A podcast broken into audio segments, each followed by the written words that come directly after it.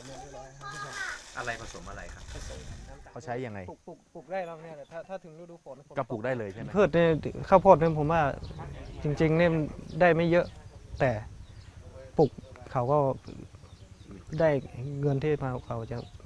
เราได้รับผลกระทบจากสิ่งแวดล้อมที่มันมันเป็นอันตรายกับสุขภาพเราอะแล้วถ้าเราไม่ช่วยกันในการซื้อสินค้าจากพื้นที่แม่แจ่มเพื่อให้เขามีอาชีพใหม่ พอไปถึงในเมืองเชียงใหม่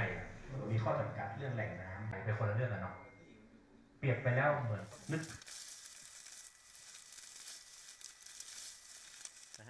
เพียงแต่ว่าตอนนี้เห็นเป็นหญ้า